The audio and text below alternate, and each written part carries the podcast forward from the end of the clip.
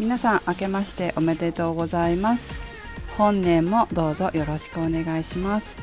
記念すべき200回目は2021年の1月1日にさせていただきました。どのようなお正月をお過ごしでしょうか。我が家は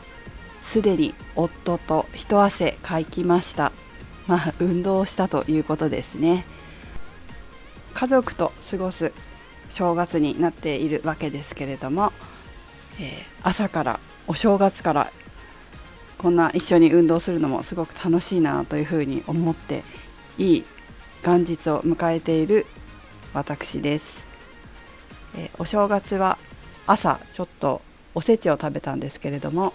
やはりおせちは甘いですね。残してしまいました。皆様もおせちほどほどに召し上がって楽しむ程度に召し上がってお酒もそうですけど、えー、ぜひ体も